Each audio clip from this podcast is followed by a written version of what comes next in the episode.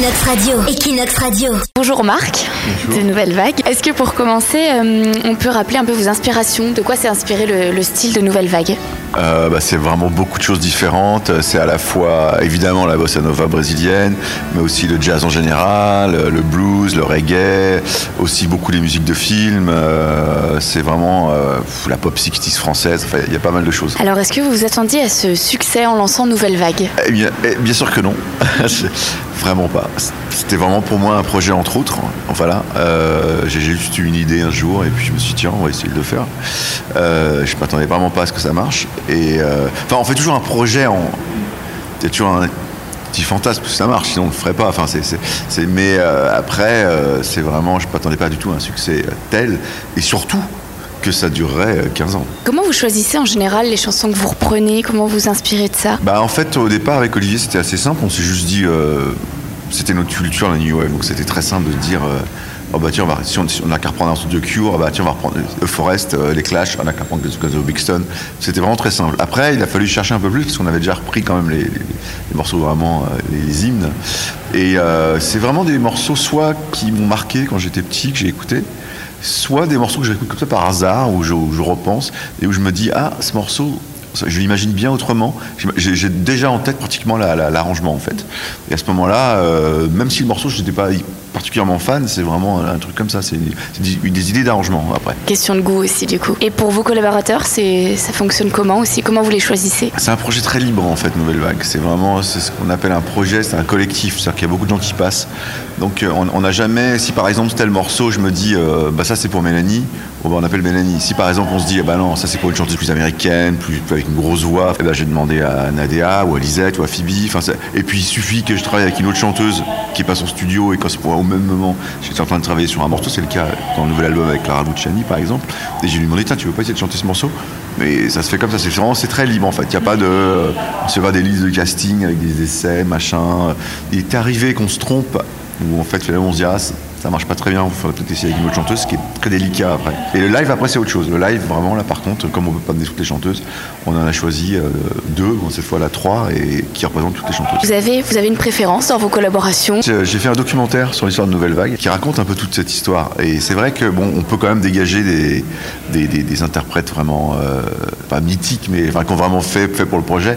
Alors évidemment, tout, est né autour de, Camille au début, donc qui est vraiment quelqu'un qui a, a apporté quelque chose au niveau du live aussi énorme. Et ça, on a vraiment appris aussi. Enfin, on sait, on sait après Phoebe Kildir qui a vraiment apporté aussi un côté beaucoup plus blues, plus dark aussi. Avec ensuite Nadea, qui est une grande australienne qui était incroyable. Et là, je dirais Elodie Frégé, Elisette Aléa, les, les dernières, voilà. Bon, sans oublier Mélanie, comme là depuis le début, qui apporte vraiment sa voix, son style, euh, et qui est vraiment la voix de Nouvelle Vague. Là, j'ai croisé Elodie Frégé avant de vous retrouver. Et c'est, pas trop difficile d'organiser vos tournées euh, en rassemblant tous ces artistes comme ça, enfin, ou des, quelques artistes Pour l'instant, non, parce qu'Elodie, elle est en, elle tourne plus euh, projet, donc pour l'instant, elle est en maquettage et en préparation de son nouvel album, donc elle, a- elle peut, elle peut venir avec nous. Mais c'est sûr que oui, on, on est déjà en train de parler qu'en fait en septembre, on va peut-être changer. J'ai vu que vous alliez aller à Washington, Toronto, Miami, donc une grosse tournée.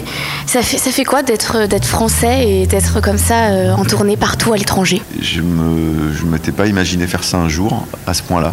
Là, c'est notre cinquième tournée aux États-Unis. Avoir un succès comme ça qui vous tombe dessus. euh, et oui, alors c'est génial, la première fois qu'on va à New York, etc. c'est- hallucinant. On joue à Los Angeles, on joue à Moscou, on joue à, à Hong Kong, à Sydney, c'est quand même extraordinaire.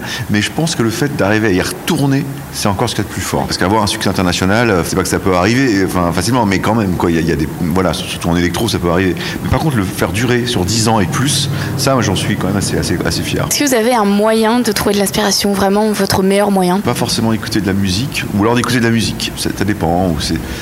Par exemple, pour Nouvelle Vague, en fait, moi, des fois, j'ai lu beaucoup de biographies d'artistes.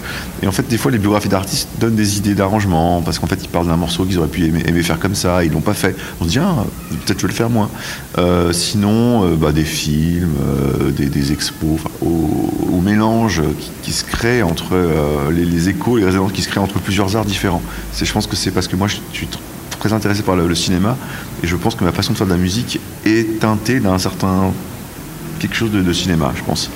Cinéma Nouvelle Vague. Pas que Nouvelle Vague en l'occurrence, non, non, c'est plutôt, un- c'est, c'est plutôt tu crées un mood, un climat quand il y a une chanson qui commence, en fait. Vous avez été les précurseurs un peu des, reprises, enfin, en tout cas c'est mon avis. Du coup, pour votre dernier album, I Could Be Happy, par contre là, il y a des, vraiment des, chansons originales écrites par vous. Du coup, qu'est-ce qui explique cela, s'il y a une explication? Assez rapidement, on, on s'est rendu compte qu'on avait un autre public qui venait au concert, très jeune, en fait, très féminin, qui ne, qui ne connaissait, ils savaient même pas qu'on faisait des reprises en fait. Parce que le truc qui est très curieux dans Nouvelle Vague, qui, qui en fait, je pense, un projet vraiment unique, c'est qu'on reprend des chansons que la plupart des gens ne connaissent pas. A priori, en général, quand on fait des reprises, c'est pour attirer l'attention et on, voilà, on reprend des morceaux connus. Donc nous, on reprend des morceaux qui ne sont pas connus, ou en tout cas très peu, et on arrive à effectivement à les transformer et à avoir avec vraiment un son très personnel qui plaît. Euh, la plupart des gens qui aiment Nouvelle Vague, ils n'aiment pas forcément les, les, les, versions originales. Donc on s'est dit, mais pourquoi est-ce qu'on n'écrirait pas nos chansons? Parce que finalement, ce qui ce aiment les gens aussi, c'est les, voix, une façon de faire de la musique, une façon d'arranger des chansons. Alors certaines de vos chansons sont teintées d'une inspiration euh, punk. Est-ce que vous, vous avez un, un petit côté punk? Bah oui, forcément. Le côté punk, c'est qu'on est, on est, on n'est pas du tout, on est totalement libre en fait. C'est-à-dire qu'on n'a jamais eu à peut-être à part sur un album ou deux, ou peut-être l'album avec, avec, avec, Universal, mais on n'a jamais eu personne qui nous ait quoi, quoi faire en fait. On, parcourt le monde tout le temps parce qu'en fait c'est une volonté. C'est-à-dire qu'en fait euh, n'importe quel groupe qui est managé par un, qui commence à être un peu gros et qui a un gros, product, un gros manager américain, ils ne vont pas aller jouer en Macédoine. Mm. Ça n'a aucun sens.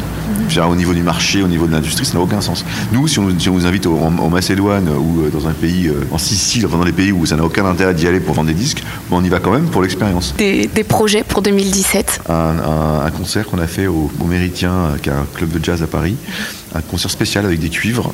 Et on a réarrangé un peu de chansons, un peu de jazz. Donc on va sortir ça euh, en, vinyle et en, digital euh, en octobre ou novembre. Ça, ce sera la, nouveauté. Donc vous êtes à Barcelone ce soir. Vous avez un endroit que vous avez préféré vraiment dans Barcelone bah je, c'est vrai que je dois dire que j'ai été souvent à Barcelone et j'ai pas un, endroit précis, mais je me souviens que toute la vieille ville en fait, avec toutes les petites, rues qui faisaient très espagnol en fait, ça m'avait beaucoup plu. Euh, euh, puis évidemment euh, tout le, ce qu'on appelle les ramblas autour là en fait avec ces, petites boutiques sympas aussi, ça c'est vachement bien. Ok bah merci beaucoup Marc pour cette interview, merci. Equinox Radio, Equinox Radio.